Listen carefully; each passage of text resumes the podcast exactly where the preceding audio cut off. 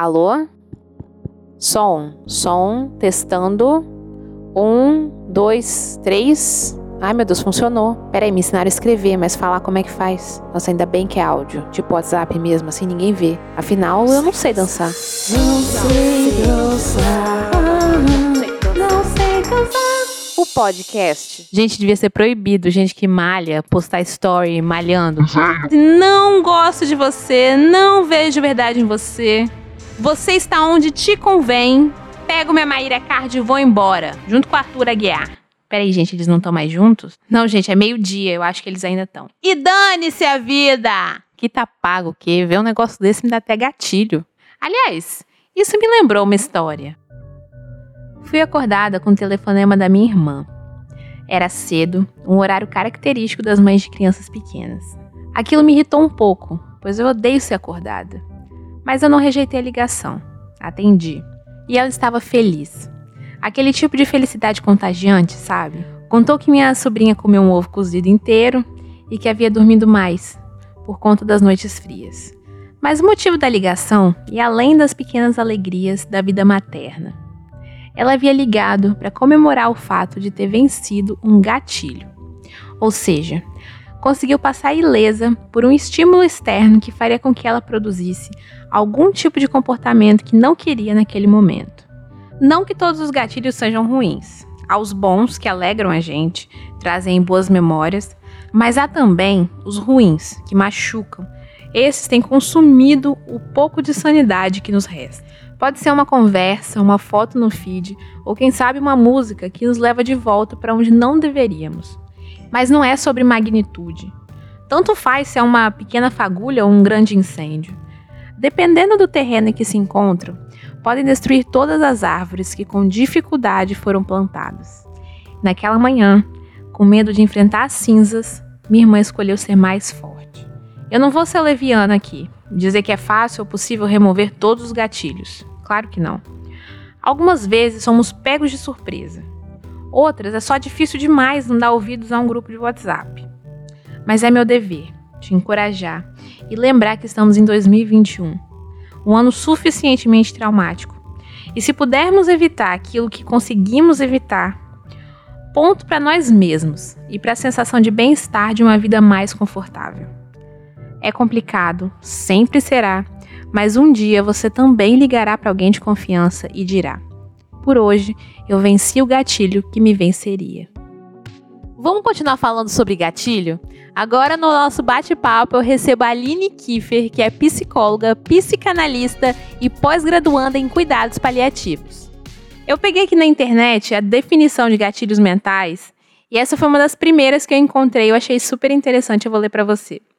Os gatilhos mentais são agentes externos capazes de provocar uma reação nas pessoas e tirá-las da zona de conforto. Em outras palavras, são estímulos que agem diretamente no cérebro. E essa definição vem da Universidade de Caxias do Sul. Eu queria saber de você, que está acompanhando as pessoas no seu consultório. É um gatilho viver no Brasil ultimamente, ser jovem agora? Acho que está para além do gatilho, assim. Eu acho que é realmente um desafio profundo ter que viver nessas condições, principalmente numa pandemia. É uma comorbidade você ter nascido no Brasil, morar aqui nesse período da história. É, muitas coisas que a gente usava como bengala, então só sobrou a verdade dura da vida. o isolamento é, deixou tudo muito mais difícil. Acho que a gente ficou mais sensível aos gatilhos e tá todo mundo nessa, não é só a gente não. E você acha que tem como controlar um pouco desses gatilhos que a gente recebe? É realmente possível fazer isso? Acho que não tem como controlar o que chega na gente. Acho que tem como controlar o que a gente vai fazer com o que chegou na gente. Reduzir a quantidade de televisão que você assiste ou reduzir a, a quantidade de horas no Twitter antes de dormir. É possível. Mas não tem como saber é, o que, que vai passar na TV quando eu ligar ou o que que vão conversar comigo ao longo do dia. O que se pode tentar fazer é controlar ou né, tentar manejar o que que você vai fazer com aquilo que comparecer ao se deparar com aquele gatilho. E Aline, você acredita, claro que olhando de uma forma mais distanciada, que a gente tem alguns gatilhos de estimação que inclusive a gente cuida? Tem, a gente tem sim. Freud chama isso de compulsão à repetição. E a gente não só tem gatilhos de estimação, mas a gente tem sintomas de estimação. E é, justamente pegar esse gatilho para o coração pode ser um sintoma. Por exemplo, você não quer isso inconscientemente, tá? É, você não quer ter que terminar aquela atividade. Então, ao longo do dia, você pode passar é, na TV, nas redes sociais, procurando alguma notícia para ser gatilho para você, para justificar. Ó, oh, eu não fiz isso hoje porque é, eu vi tal informação e eu estou super na bad. então, assim, é claro que a gente precisa é, de tempo para gente, para as nossas questões, para o nosso descanso, isso é importante, mas ao mesmo tempo a gente também se auto-sabota nesse sentido. Existe o imperativo do gozar. O que isso significa? É, você pode, você tem que poder, você consegue, você pode ter tudo. Você não precisa ficar na falta. A nossa sociedade é isso que ela prega. Antes de você ter necessidade de alguma coisa, de algum produto, ela já te dá aquela resposta. Cara, ninguém precisa do celular da geração 27. Ninguém precisa daquela marca de roupa, daquele, daquele estilo. Mas a cada seis meses as lojas vão lançar uma nova coleção. Alguém precisa disso? Não, mas a gente compra. E é claro que uma é, pessoa muito bonita, considerada um padrão numa capa de revista, você vai olhar para aquilo e aquilo vai ser um gatilho. Você vai querer comprar aquilo para tentar ser aquela pessoa por um momento ou tentar ter aquilo que ela tem. Claro, inconscientemente. O que acontece é você olhar e falar: caramba, não sabia que eu precisava disso. Isso é sobre, não apenas sobre o gatilho, mas sobre a nossa constituição. Nós somos seres de falta e qualquer desculpa que derem para tentar te convencer de que você não tem aquela falta, de que aquela falta pode ser suprida, você vai embarcar nessa. é, nós somos seres faltosos e o que derem para a gente de desculpa para tamponar essa falta, a gente vai estar tá comprando e consumindo e compartilhando e curtindo, mas a gente não deixa de ser responsável pelas nossas atitudes depois de tomar aquele gatilho. Vamos entrar na polêmica. A Carol com K teve aquela série de comportamentos questionáveis e aí justificou porque uh, o Lucas, para ela, tinha sido um gatilho e depois na terapia dela, diz ela que ela percebe que o Lucas foi um gatilho sobre a figura do pai dela e tal, tal, tal ela tinha lá a relação frustrada com o pai dela, e naquele reality o Lucas tem um comportamento similar. Isso explica, mas isso não vai justificar. O gatilho é isso, é um afeto que te toma. E depois, se você for parar para analisar isso, você vai perceber que por trás daquilo tem uma ideia, tem um elemento de ativo. Por isso que é importante a gente lidar com os gatilhos de forma muito séria. Ó, oh, fica aí essa dica. Eu não sou obrigada a segurar as pontas do gatilho alheio. Se você não segura seu gatilho, você pode se tornar uma pessoa tóxica, que ninguém é obrigado. E agora, pra gente terminar, vou fazer uma pergunta bem pessoal. O que tem sido um gatilho para você ultimamente?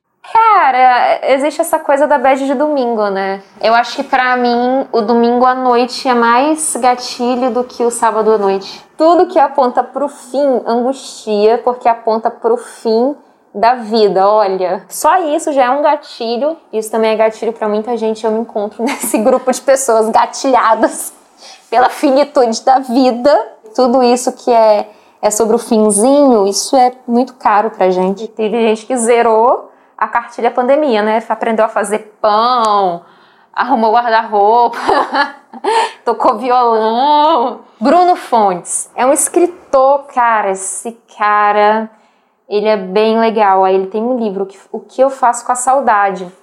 É um livro de poemas, aí tem um poema dele que ele fala: Bom, o que eu faço com a saudade depende. Hoje eu fiz um brigadeiro. E nossa, como eu me identifico com isso. eu tenho muito gatilho com comida. Passa propaganda de chocolate na TV, de comida, eu já acabo indo na cozinha, ou já abro o aplicativo de comida do celular é, gatilho de comida, eu acho que na pandemia foi o que mais me pegou, assim. Muito obrigada pela presença. E se você quiser encontrar a Aline nas redes sociais, é só ir lá no Instagram, psicóloga.alinekiffer. E você tem algum gatilho específico? Conta lá pra gente no Instagram, arroba não sei dançar. áudios da audiência. Todos os nomes são trocados para preservar as identidades dos meliantes, digo, participantes. Alô? Todo cachorro para mim é um gatilho bom. Ontem é, eu perdi um, um cachorro. Meu cachorro morreu de forma repentina.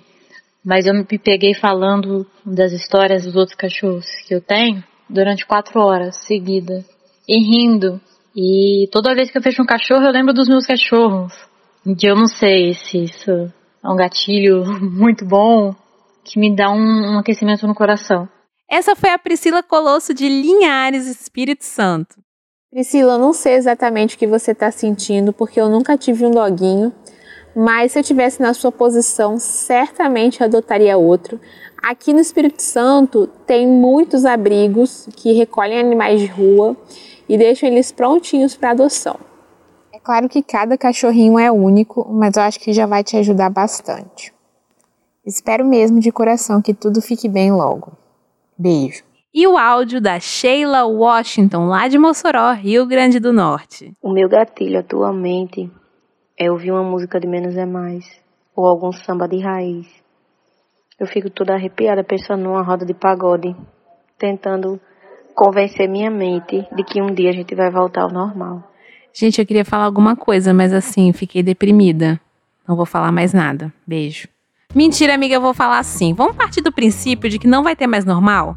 O que vier é lucro. Liga lá na live do Diogo Nogueira, aí vai lá sambar com ele. É o que tem. Se você quiser saber mais sobre o projeto, receber as nossas cartas e ficar por dentro de todas as novidades, é só procurar a gente. Captação e edição de áudio Lilo. E você pode encontrá-lo no canal do YouTube Ao Lilo. Texto e apresentação, Isabela Malta. Esse podcast só existe graças ao incentivo do Fundo Cultural do Governo do Estado do Espírito Santo para ler Aldir Blanc. É isso, tchau!